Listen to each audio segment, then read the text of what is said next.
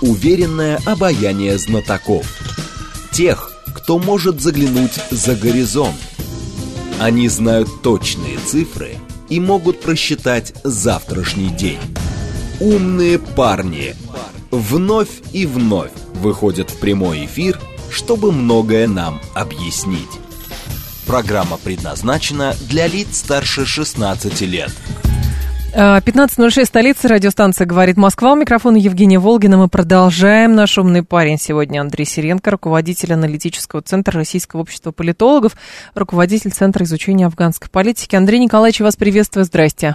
Женя, здрасте. Очень рад.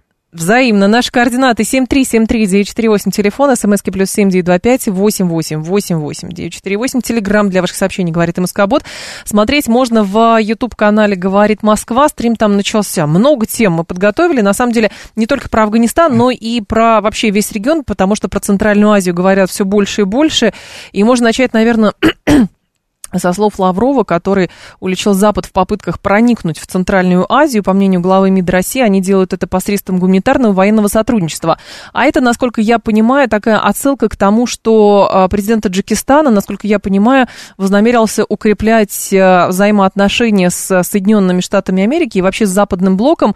А, там и контекст безопасности, и военных учений, и еще чего-то. А нас это, насколько я понимаю, напрямую касается, потому что, кто знает, под эгидой вот этой вот военного сотрудничества, что там на самом деле будет, и какие засланные казачки здесь оказаться могут?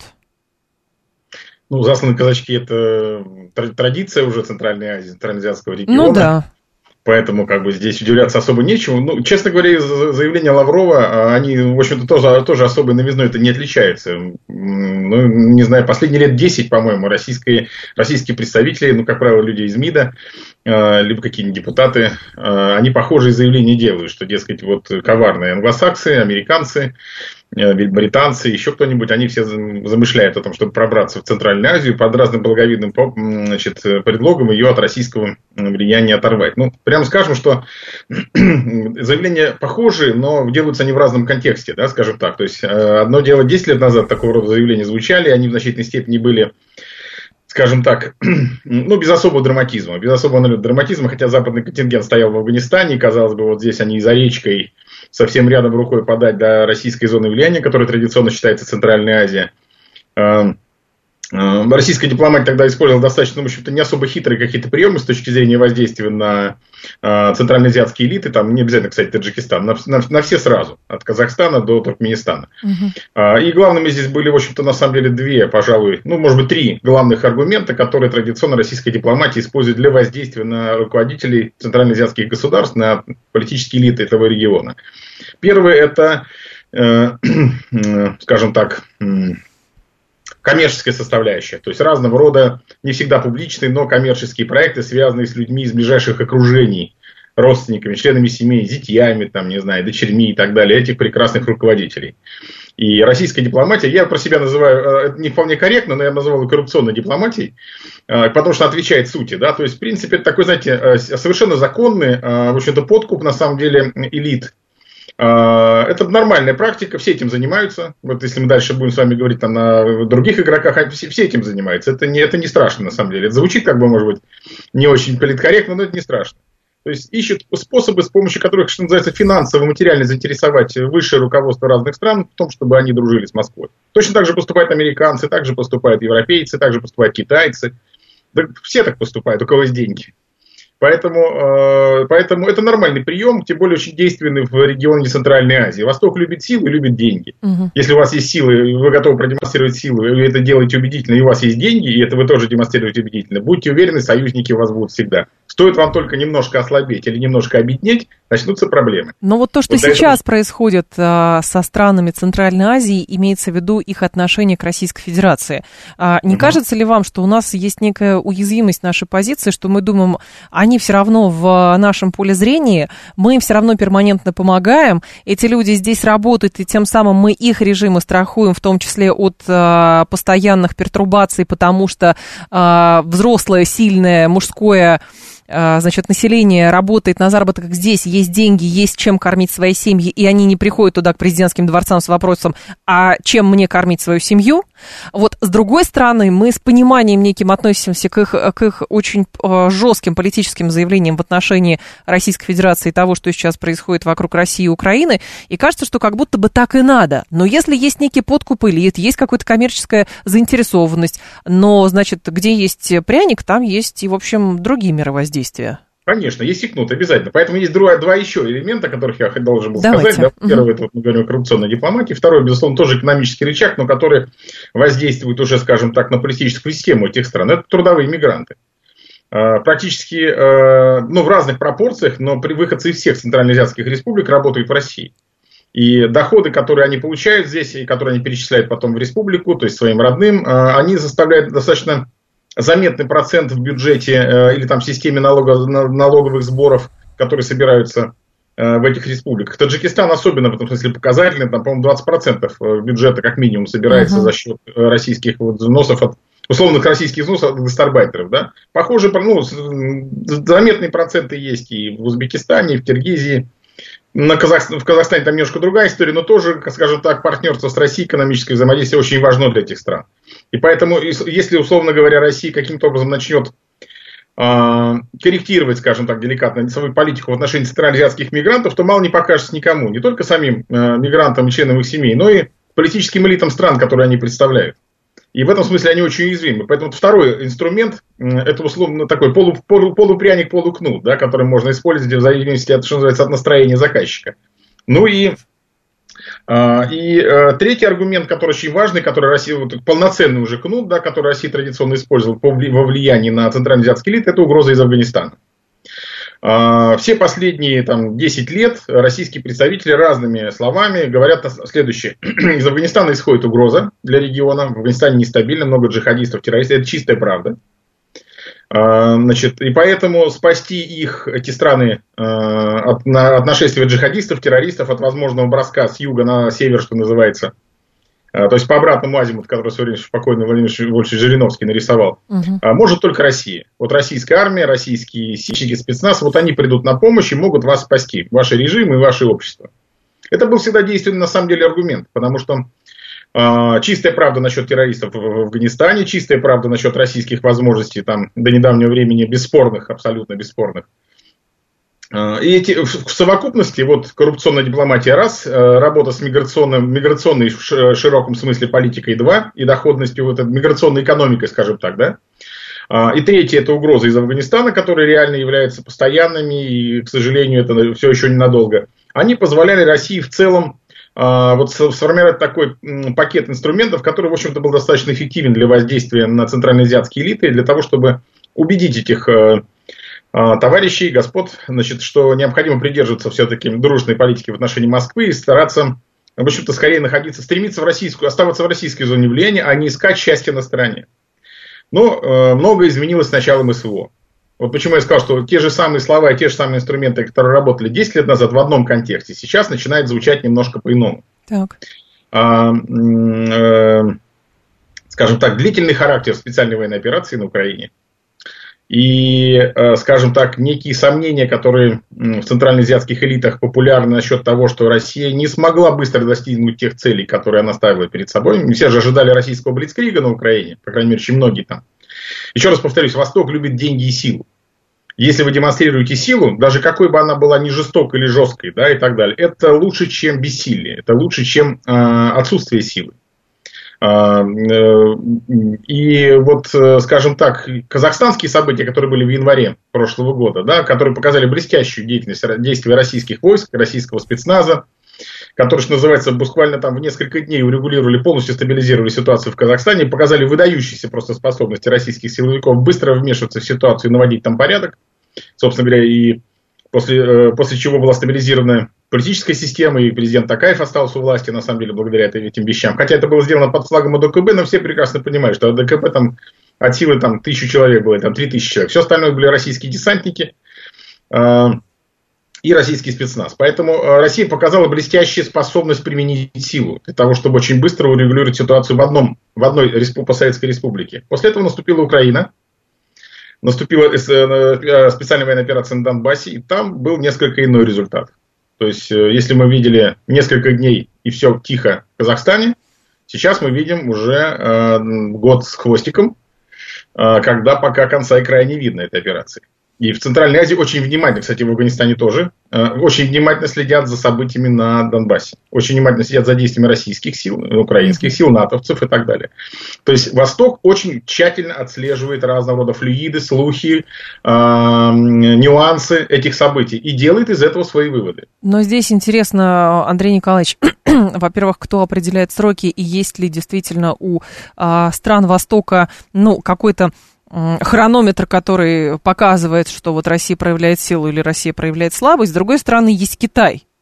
Вот почему так принято считать в отношении России, что история с Украиной это некая э, такая точка Э, бифуркации, что вот э, восточные страны поймут, что либо Россия слабая, либо Россия сильная. С другой стороны, есть Китай с э, нерешенным, подвешенным вопросом Тайваня. И, соответственно, тактика американцев, которая, насколько я понимаю, направлена на то, чтобы продемонстрировать китайцам, что по факту они там ничего не могут. Но к китайцам точно такое же отношение или все-таки некое другое? Нет, иное, принципиально иное. иное. Да, совершенно. Ну, и вот это очень важно для понимания того, почему вдруг э, зазвучали по-другому нотки в голосах центральноазиатских лидеров в отношении Москвы. Почему да. они стали э, позволять себе некоторые вещи, которые раньше не позволяли в отношении Москвы. Почему они стали больше смотреть на, в сторону американцев. Почему они стали э, больше смотреть в сторону Китая. Э, некоторые другие комбинации, которые начали делать. Например, в части отношений с Турцией. Или, например, прекрасный блистательный вояж эмира Катара в Центральную Азию, который совершенно уникален и о котором можно отдельно поговорить, потому что мы все прекрасно понимаем, что Катар это сегодня прокси Соединенных Штатов, который отлично работает в регионе в Афганистане, теперь начинает работать в Центральной Азии. Uh-huh. То есть и ко всем этим а, комбинациям, которые сегодня начинают реализовываться в Центральной Азии, скажем так, а, можно сделать вывод, что они происходят в ситуации, когда российское влияние в регионе начинает слабеть. А, я не сказал, что она ослабела прям как-то фатально, да, но есть признаки, скажем так, вот это, это еще пока не факт, это пока тенденция, да, которые именно фиксируются вот этими центральными азиатскими элитами следующим фактом, следующими вещами, да. Э, у вас получилось очень быстро в Казахстане, и что-то пока не очень быстро получается в Украине. Да, да, они а, все прекрасно понимают, что есть разный контекст, есть разная ситуация, там фактически на Украине происходит гораздо более глобальный конфликт, чем, э, так сказать, локальное, локальное противостояние между Москвой и Киевом. Все гораздо серьезнее. Но, э, что называется, замахнулся бей, бьешь, бьешь, показывай победу, да? То есть, поэтому здесь вот подобного рода демарши со стороны, подобного рода характер развития, вернее, специальной военной операции многими, многими элитами в Центральной Азии рассматривается как не очень успешный для России. Так. Ну, вы не взяли же Киев, да? Вы же не повесили российский флаг там над банной, еще где-то, да? А еще раз повторюсь, Восток любит силу и деньги. Если, э, если он чувствует силу, он будет наклоняться перед, преклоняться перед этой силой. Если э, он видит деньги, он будет эти деньги охотно брать и тоже их будет учитывать как фактор силы.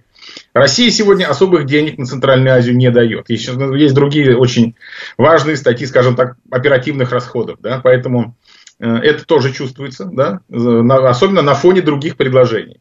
И второй момент, где успехи? Где успехи на... Причем и успехи, которые, ну, несомненны, это раз.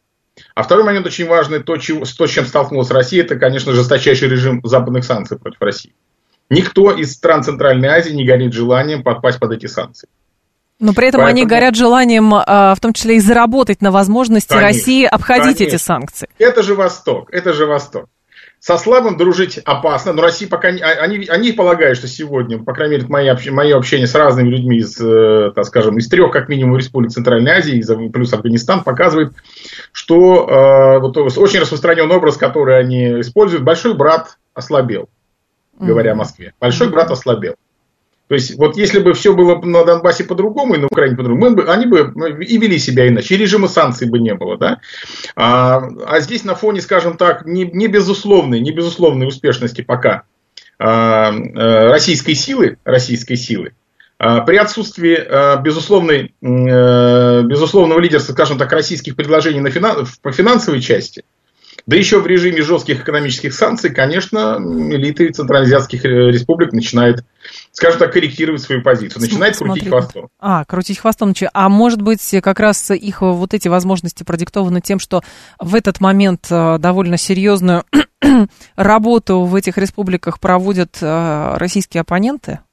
Конечно, безусловно. Это, это второй, еще один важный фактор. То есть э, они не просто видят, скажем так, уяз, уяз, э, э, то, что Россия увязла на, восток, на Восточном фронте, да, она увязла на, на, на, на, на востоке Украины. На востоке Украины, да. А, угу. Да, да, и при, но при этом нас в Центральной Азии, с одной стороны, активизируется американская дипломатия, в целом западная дипломатия, это дипломатия Евросоюза. Евросоюз может предлагать небольшие деньги, но очень активно очаровывает Помните, как в фильме э, «Покровские ворота» он обволакивался рифмами, да, вот они обволакивают рифмами сейчас очень активно. Американцы делают то же самое, плюс предлагают деньги, предлагают услуги, в том числе в части защиты от, от, от, от, от угроз из Афганистана. То есть они как бы перехватывают у русских их повестку, они готовы стать оборонным зонтиком, предлагают свои услуги, да. Угу. А, китайцы, китайские товарищи, которые как бы союзные внешне для России, в общем на самом деле пока ведут себя достаточно честно по отношению к Москве при, при соблюдении всех своих интересов, абсолютно, да, они, конечно, тоже пытаются воспользоваться этой ситуацией и начинают активно укреплять свое влияние в Центральной Азии. Я бы сказал, что сегодня э, и Соединенные Штаты, и Китай, и некоторые страны Ближнего Востока пытаются сегодня рассматривать Центральную Азию как э, русское наследство, которое э, скоро может потребовать... да? Да, вот бабушкина квартира, да, бабушкина угу. квартира, которую надо подумать о том, что не пора ли ее сейчас уже перехватывать. То есть кто, э, это воспринимается уже как русское наследство, не как русское, не как часть русского влияния, да, а как русское наследство, которое можно начать делить. Но, Андрей Николаевич, я же как бы в МИДе тоже люди, в общем, профессиональные, ну, хочется верить, сидят а, и, и понимают всю стратегию, и, соответственно, в, в любых исторических документах, в любых учебниках по истории написано, для чего эти республики, ну, вот нынешние республики, эти территории территории входили в состав э, империи, потом в состав Советского Союза. Когда они входили, почему это важно было, чтобы было плотное взаимодействие. А как бы, а сейчас, получается, вот этой истории, которая насчитывает многие долгие сотни лет, это что, подвергается сомнению или э, дипломатии и, значит, другие а, органы власти не понимают, как теперь работать с этими территориями. Ну, то есть, если было понимание всегда у, а, как бы, у предков, то почему это понимание сейчас куда-то испарилось? Что произошло? Ну, мы сами здесь в значительной степени виноваты, я считаю. Потому что Россия, к сожалению, российское политическое руководство на протяжении 30 лет последних, после краха Советского Союза, оно демонстрирует поразительную геополитическую непоследовательность. Мы никак не определимся. Мы империя, мы не до империя, мы постимперия, мы национальное государство. Какие у нас есть амбиции на постсоветском пространстве. Да? Ведь в 90-е годы мы вообще от всего отказались. То есть э, ликвидация Советского Союза означала, что Россия отказывается от статуса, скажем так, цивилизационной империи на, на евразийском континенте. Да, потом пришла новая эпоха, пришел Владимир Ильич Путин э, с новой командой, и, в общем-то, ну, там мы тоже видим самые разные колебания э, в внешнеполитическом курсе. При этом надо, при, при этом, что замечательно, э, очень часто на протяжении всех этих лет в эти колебания связаны с одними и теми же людьми. То есть не то, что пришел там новый министр или пришел там новый, э, новая команда где-то там э, в правительство, да, и вот она полностью меняет свой курс, да, как бы там, как, как это бывает часто в разных э, иных странах. Там приходит новая партия, приходит там новая команда, и она там корректирует курс. Так. У нас, как мы сегодня видим, вот особенно в последние два года, у нас что э, некую, скажем так, ориентацию на Запад в российской дипломатической линии осуществляют одни люди, а теперь вдруг эти люди те, э, осуществляют э, антизападную ориентацию на, с поворотом на восток. Ну, не знаю, как у других, у меня и на многих наших э, людей, как скажем, наших друзей, которые смотрят из-за рубежа, возникает сомнение, а как так ребята быстро перебываются в воздухе? Вы, ну... вы пять лет назад говорили о вхождении, или там 10 лет назад о вхождении значит, в, в мировое сообщество, в западный рынок, значит, важно, вступали в международную Э, значит, торговую организацию и так далее. А теперь вы говорите, что всех этих, э, все это было неправильно, и теперь вы разворачиваетесь в другую сторону. Я могу вам сказать, что я общаюсь с некоторыми, э, скажем так, эм, экспертами с и Центральной Азии, чуть Дальнего Востока, и у них возникает всегда, вот до сих пор возникает вопрос, а вот, вот так вот, если не для печати, а серьезно скажи, а это надолго? Вот это надолго ваш разворот? А я говорю, я не знаю.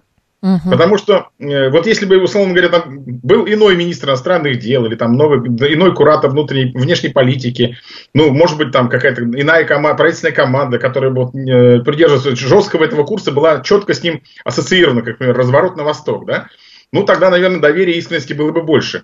Просто э, если один раз вы развернулись, а кто даст гарантии, что вы не развернетесь опять? Ну, по сути, получается, у нас же э, Нет принято про- считать... проблемы доверия, да? Проблема- Вот я, вам хорошо, я вам напомню, что, помните, на, э, 20 лет назад с Хвостиком, да, Владимир Ильич Путин э, начал э, свое президентство с идеи о вступлении России в НАТО. Да.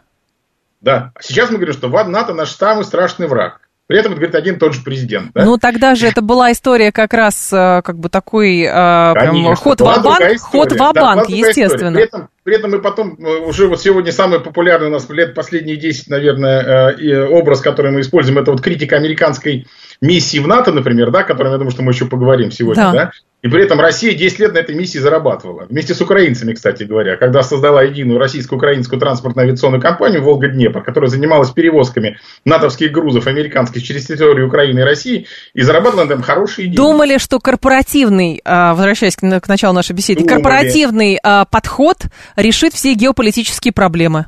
Думали. Думали, значит, не так думали. Да? Значит, получается, где-то когда-то не додумали. Либо тогда, либо потом, либо еще раньше. Когда не додумали? Выводы сделаны из этого. А, сменена- сме- э, сменились люди, отправлены в отставку архитекторы как- каких-то предложений или курсов и так далее. Да? Об этом внятно никому ничего не говорится.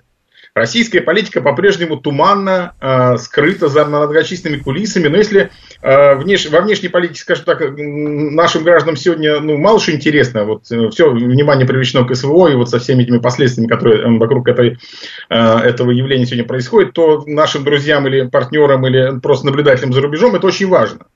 То есть, как, насколько искренна Россия в своем развороте, да, на восток, например, насколько искренна российская элита в неприятии Запада, насколько вообще на, на основе какой доктрины происходит вот, эти, э, вот это формирование, если это происходит, нового российского внешнеполитического То есть вы курса, в ведете том числе на постсоветском пространстве. Я правильно понимаю, Андрей Николаевич, то есть вы ведете к тому, что э, как бы нам нужно скажем так, есть а, ваши коллеги, сторонники, например, сбалансированного подхода. То есть вот это вот а, качели, которые мы наблюдаем а, с момента развала Советского Союза, это тоже неправильно.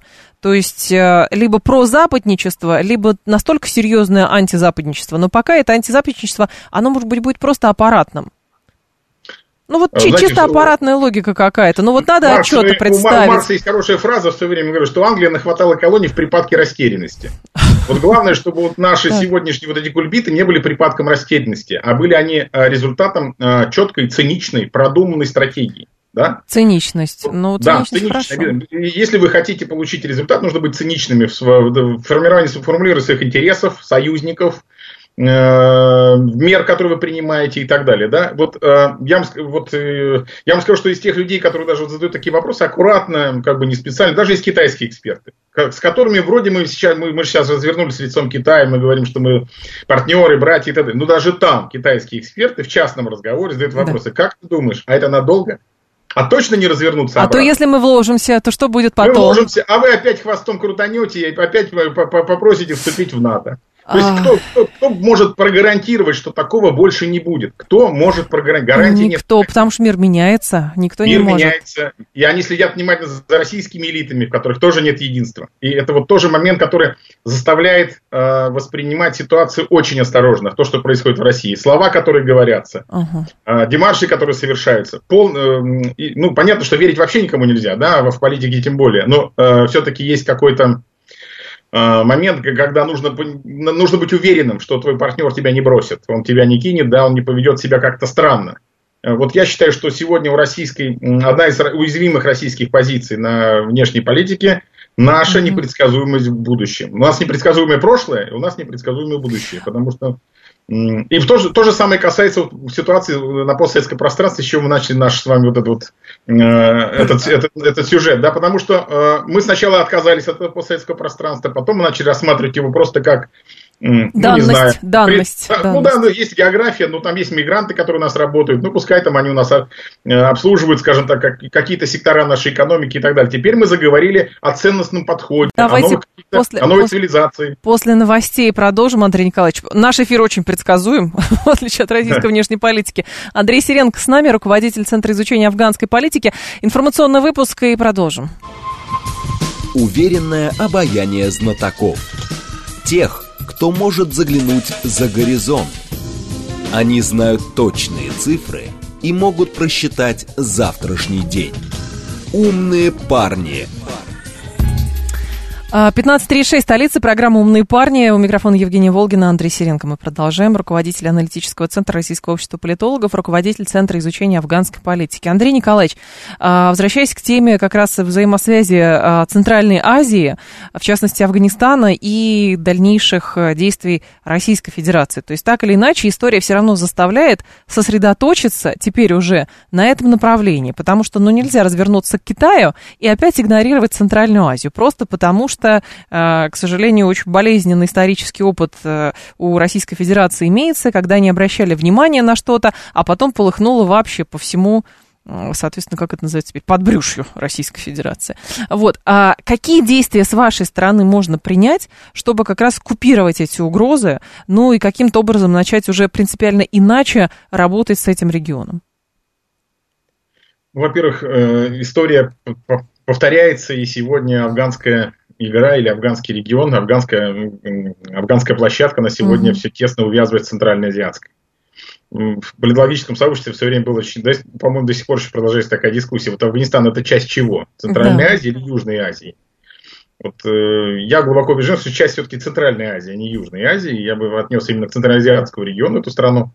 Э, один из главных для меня аргументов, на самом деле, это вот, э, я лично для себя, да, это, это абсолютно ненаучные, скажем так, э, не научные критерии, но я для себя фиксирую, потому что э, подтверждается, что вот э, где, где, где вот это происходило, есть очень много общего. Вот те страны, которые когда-либо находились под советским влиянием, хоть небольшой промежуток времени, они очень, они, это не проходит бесследно и даже последующее там влияние попадания, скажем, там в запад, западный какой-то контроль, пусть тоже не очень длительный, да, или там э, еще какой-то иной контроль цивилизационный, да, но тем не менее вот это советское, скажем так, присутствие в Афганистане, оно заставляет э, вот лично меня считать, что это один из факторов, который все-таки сдерживает, держит Афганистан именно в центральноазиатском периметре. Uh-huh. И э, это, это именно центральноазиатское государство, и относиться к нему нужно именно э, как к важнейшему узлу этого, вот этого региона, который для нас очень важен. То есть это, это ближе к нам, чем к Пакистану, хотя Пакистан считает по-другому. Поэтому, э, поэтому, э, поэтому заниматься Центральной, Афганистаном без Центральной Азии невозможно. Раньше считалось, что нужно, нельзя заниматься Афганистаном без Пакистана. Как показали события, э, без Центральной Азии тоже невозможно им заниматься. Поэтому, поэтому я думаю, что то, что сегодня Российская Федерация находится перед, перед необходимостью пересмотра своей централизиатской политики и, и афганской стратегии, это факт. И это делать, наверное, придется вместе, одновременно, параллельно. Mm-hmm.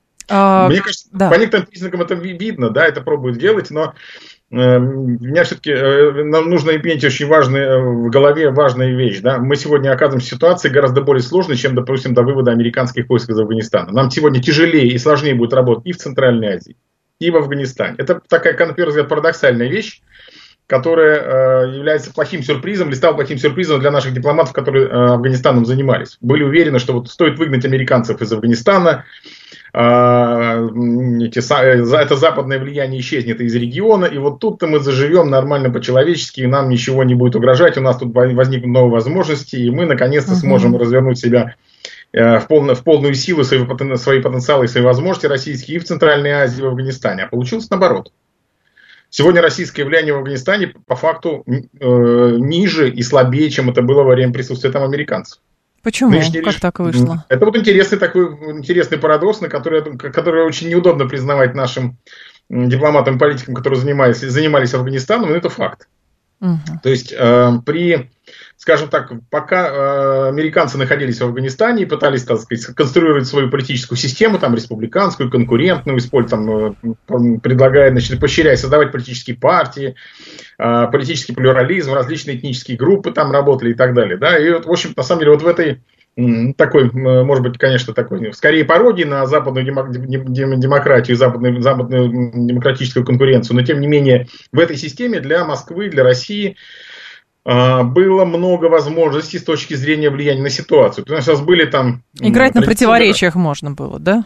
Мы играли на противоречиях. У нас были традиционные друзья, которые остались еще с 80-х годов, еще с эпохи советского военного присутствия, которые были и среди пуштунов, и среди таджиков, и среди узбеков. И, в общем-то, учитывая определенные нюансы и модели такие э, поведения афганской элиты, которая никогда не кладет яйца в одну корзину и пытается разговаривать, договариваться со всеми, в том числе на коррупционной основе, у нас были прекрасные возможности кого-то, с кем-то подружиться, кого-то купить, кому-то оказать услугу, и угу. тот был, не оставался неблагодарным и так далее. Да? То есть можно было работать с разными группами внутри афганской тогдашней элиты и, собственно говоря, воздействовать даже на политическую систему, которая вроде бы казалась бы такой проамериканской и замкнутой на США.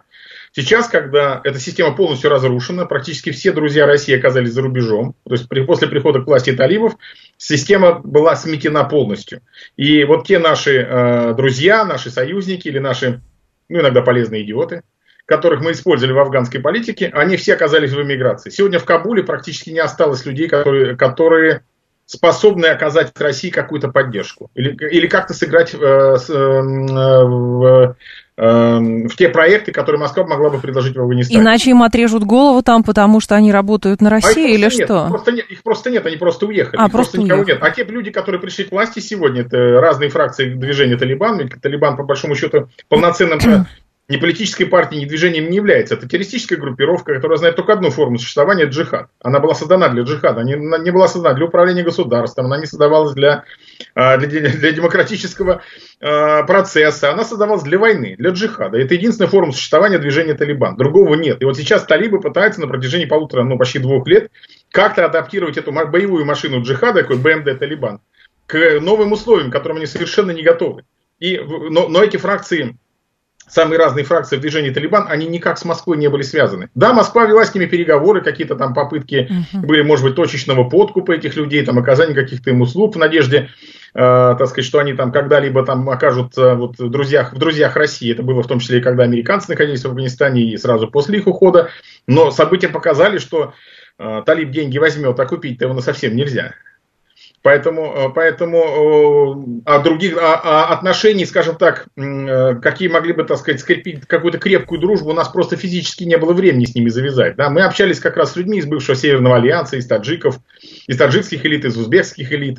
Э, да, были какие-то пуштуны, но эти пуштуны, как правило, не были в Талибане. Так И сейчас, сегодня... я прошу прощения, Андрей Николаевич, во-первых, да, нам надо говорить, что Талибан запрещенная в России организация, да, террористическая. России да. Вот. А во-вторых, я правильно понимаю, что история с Афганистаном сейчас. То есть вот этот, э, значит, э, боевое звено, которое составляет вообще целиком полностью государство, оно абсолютно не адаптировано к каким-то социальным преобразованиям, и это все очень хорошо видно по тем фрагментарным новостям, которыми видим, они касаются там прав женщин, а, значит, э, социалки, гуманитарной помощи и прочее. То это есть все им неинтересно. Это, это все равно, интересно. их продолжают все равно а, в открытую или даже в темную использовать теперь уже для натравливания, насколько я понимаю, на государства, которые а, граничат с Афганистаном. Я бы даже не сказал, что в темную. В открытую. Вот, э, террористы Талибана, которые пришли к власти, все самые разные фракции. Мула Барадар, Мула Якуб, э, Серуждин Хакани. Есть там еще другие мулы, которые, так сказать, каждый на своем гешефте сидит. Но это крупные вот фракции, которые на слуху наиболее известны. Так. А, как положено победителям, которые пришли, э, которые рассматривают Афганистан в качестве приза, который они завоевали в ходе джихада. Да? Это их приз, ага. это их добыча. А, и сегодня они эту добычу делят. Они сегодня зарабатывают деньги. Каждый из этих главарей крупных талибских кланов Сегодня коммерсант. Они фактически уже олигархи. Они уже олигархи. По афганским меркам они уже олигархи. То есть сегодня там идет, знаете, там, там, идет, там идут российские 90-е годы. То есть когда идет потрясающее накопление капитала в руках отдельных людей, обнищание абсолютного большинства населения при сформировании, по сути дела, богатой прослойки талибов. Угу. Сегодня Хакани это миллионер, долларовый миллионер. Понятно. Мула Барадар это очень богатый человек. Мула Якуб это тоже долларовый миллионер. Когда мы говорим о талибах, мы привыкли говорить, что это воины джихада, которые несгибаемые, там, маджахеды. Это в первую очередь коммерсанты сейчас. Это коммерсанты от джихада, зарабатывающие деньги, которых в первую очередь сегодня, поскольку войны больше нет, пока нет войны, да, их интересуют деньги. Кто им эти деньги может предложить? Ну, я думаю, американцы, конечно. Вот мы об этом опять, то есть мы сегодня приходим к тому же явлению, которое происходит сегодня в Центральной Азии. То есть русские сегодня, их влияние в Афганистане ослабело, Точно так же, как оно потихоньку начинает, ну, гораздо меньше, конечно, параметрах, но ослабевать потихоньку в Центральной Азии. В Афганистане произошло просто ураганно. На этом фоне Москва предложить каких-то денег, реальных проектов Афганистану не может. Посмотрите, насколько было за два года заявлений, деклараций. Москва обсуждает с талибами какую-то экономическую помощь, поставку каких-то там параметров нефти, какую-то гуманитарную помощь. Социалка им не нужна, я так понимаю. Ну просто фа... им не нужна не, не социалка, им не нужны даже в чистом виде экономические проекты, которые не приносят немедленного обогащения для главарей Талибана. Угу. Они плевать хотели на афганский народ, на этих женщин несчастных, там, на детей, которые там с голоду умирают, или там даже, даже на рядовых боевиков Талибана. В принципе, они находят систему, их, контроли, их, контр, их контролирует. Да? И сегодня эти люди заняты обогащением. Это вот как русские олигархи, формировавшиеся в 90-е годы. Сейчас это талибские олигархи. Им нужны деньги. Кто им деньги может предложить, тот для них и друг.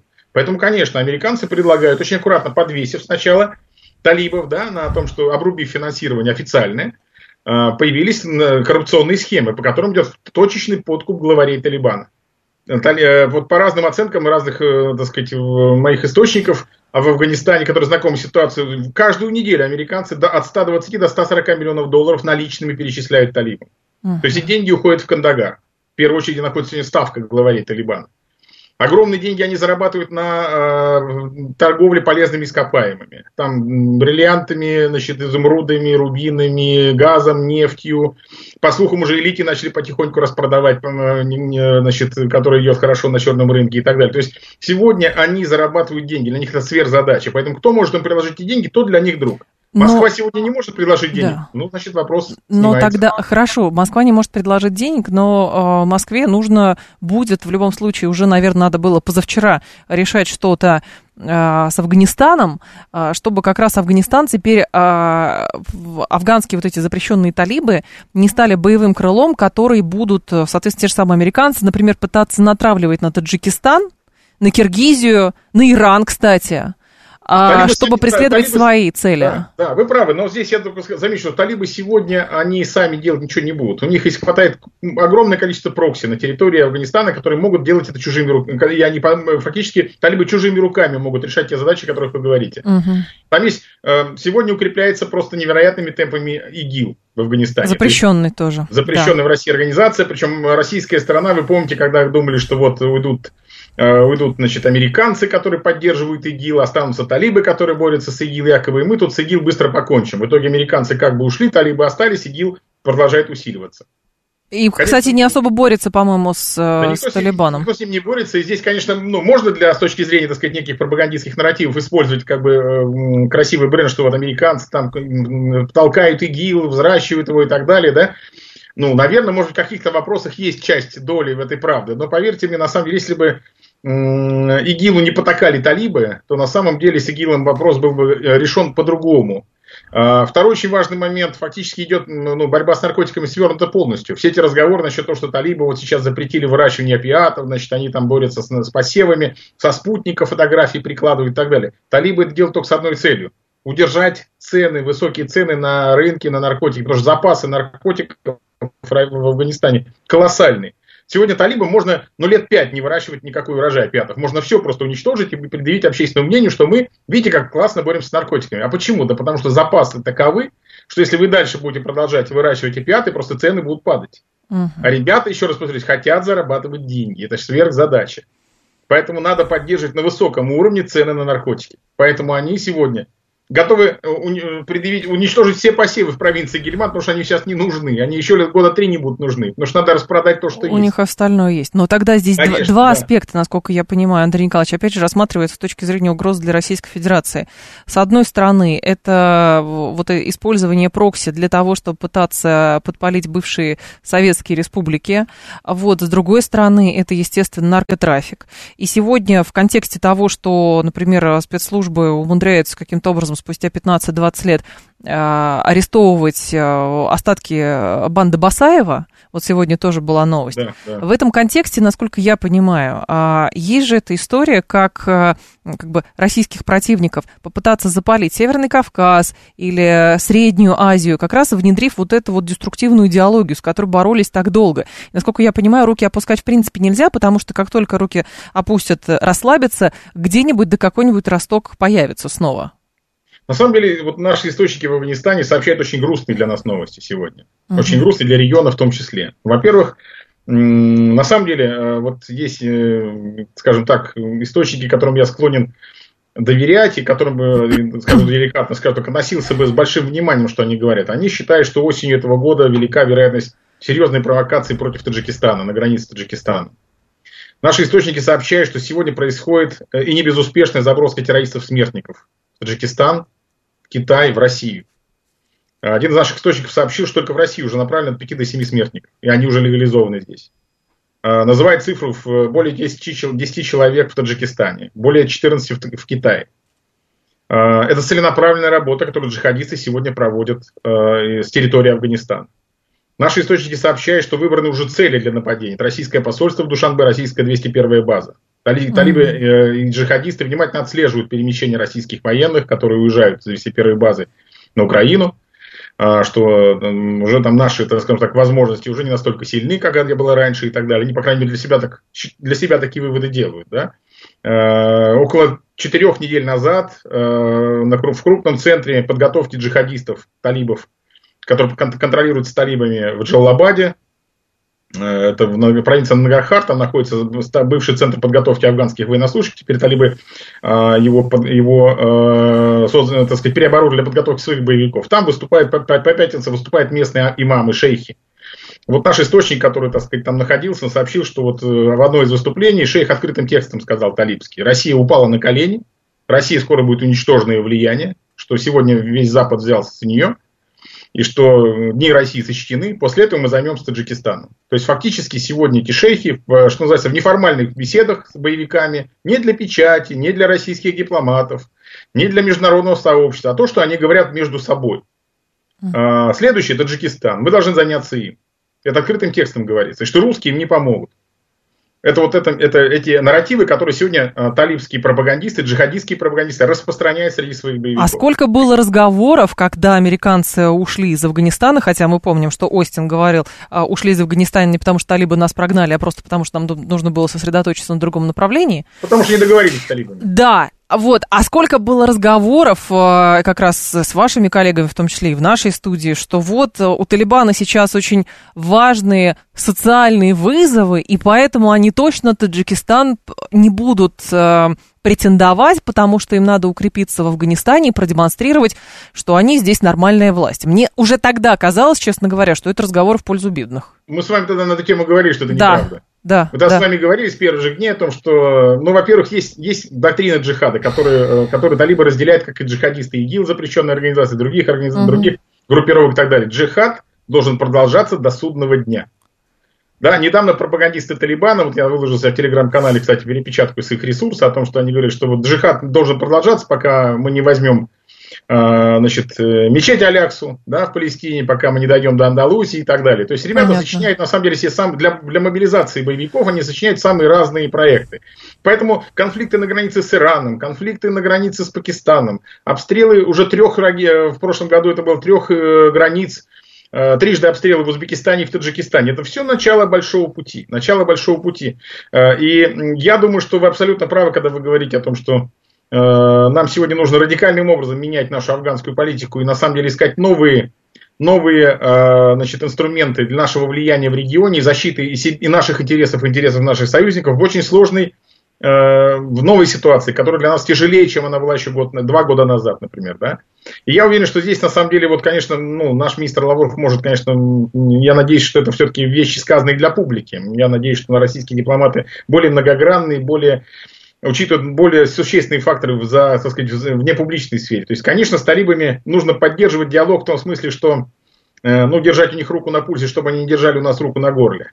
Поэтому э, надо понимать, о чем они говорят, о чем не дышат. Но верить их словам не стоит ни одному, ни, ни одному слову. Э, необходима, во-первых, очень серьезная информационная поддержка со стороны Афганистана. Нам необходимо иметь там очень серьезную агентурную информационную сеть, потому что мы должны иметь информацию не только ту, которую рассказывают талибы нашим угу. дипломатам, но и то, что они говорят между собой. Это гораздо важнее. И не только талибы, джихадисты, джихадисты из других группировок. Это очень важно. Поэтому конечно, формально сохраняя отношения с талибским режимом, необходимо при этом дел, э, создавать собственную сеть информат, информаторов в Афганистане, искать там новых наших друзей, которые могли бы нам в этом помочь. Второй, конечно, очень важный момент. Не надо надеяться, что талибы помогут нам бороться, бороться с ИГИЛ или с какими-то другими организациями. Не помогут, ни с кем.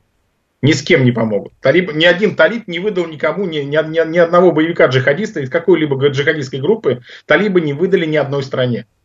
Это очень важный момент, потому что как только они хотя бы одного джихадиста выдадут неверным в любую из другую страну, да, у них начнется просто внутренний бунт в Талибане. Они не смогут это объяснить рядовым джихадистам, рядовым командирам, почему они правоверных мусульман выдают неверным. А на, на этом фоне при этом, при этом э, наши же источники сообщают, что вы правы абсолютно, что многие джихадисты, которые в свое время воевали и в Сирии, и в, и в Ираке, и сейчас перебираются в Афганистан, они готовятся к новым событиям на постсоветском пространстве. Ну, например, уже в конце прошлого года, в ноябре, в конце ноября, в начале декабря, а, очень крупный чеченский а, командир приезжал в, э, значит, в, в Афганистан, в Кандагар, встречался с боевиками-чеченцами, которых очень много. Это сторонники бывшей Ичкерии, сторонники бывшей а, Джахара Дудаева, других чеченских террористов, которые воевали. Они никуда не делись. Очень многие сегодня возвращаются, скажем, вот с Сирийского фронта, с Иракского фронта, из Европы, переезжают в Афганистан. Численность уже привалила, по нашим данным, до больше тысячи человек. Они семьями возвращаются. Э, сын э, покойного генерала Масхадова побывал в Афганистане. Говорят, не с пустыми руками. И на самом деле э, в ходе своей встречи с чеченскими командирами он призывал готовиться к новым событиям уже на родине, уже на Кавказе, уже в России. Поэтому сегодня Афганистан используется сегодня в качестве такой платформы для Э, ну, учебные платформы, учебных, где находятся учебные лагеря, где происходит тренировка джихадистов самого разного, самых разных национальностей, самого разного пошиба. Андрей Николаевич, ну а кто помимо, а, хорошо, какие силы еще а, помимо России как раз считают это, какие страны считают активизацию боевиков в Афганистане вызовом? И, соответственно, ну, принимают какие-то действия. То есть, что это условно Вы, была вызов, история. Вызов, да, была история Даже, с Сирией, когда вызовом вышибали. Считают, вызовом считают все, но каждый, каждый, каждый пытается договориться с талибами. Каждый рассчитывает, что сегодня с ним можно договориться. Это бесполезное занятие, на самом деле. Я считаю, что России сегодня в Афганистане нужны, нужны новые союзники. Это союзники, э, которых я вижу сегодня, ну, это вот, может быть, с двух организаций. Это Фронт национального э, сопротивления Афганистана во главе с Масудом и с генералом э, Амири. Да. И второй это Фронт свободы Афганистана, который возглавляет генерал Зияисин. Это люди, которые сегодня настроены на непримиримую борьбу с джихадистами. И с ИГИЛ, и с талибами, и с другими джихадистскими группировками. Более того, они вполне позитивно относятся к России. Это бывшие афганские военные, которые в свое время были преданы американцами, и которые не, не сложили оружие, которые, часть, часть из них остается в Афганистане, часть из них находится там в Иране, в сопредельных странах и так далее, которые готовы вернуться в Афганистан и бороться с талибами, э, в том числе, если, если их поддержит Россия, например, да или кто-то из российских союзников. Поэтому я считаю, что России сегодня нужно будет в значительной степени восстанавливать тот, ту модель э, борьбы с, с джихадистскими террористическими группировками в Афганистане, которая была в 90-е годы. То есть Северный альянс. Э, не, конечно, не, не, не, в том же самом виде, это практически ну, в ту модель восстановить невозможно. Вот я да, только хотел сказать. Да. да угу, это, угу. безусловно, дважды в эту, эту же реку войти нельзя. Но сегодня там есть силы, которые способны фактически э, создать э, систему прикрытия государственной границы стран СНГ с, со стороны Афганистана. И этим силам, я считаю, нужно помогать.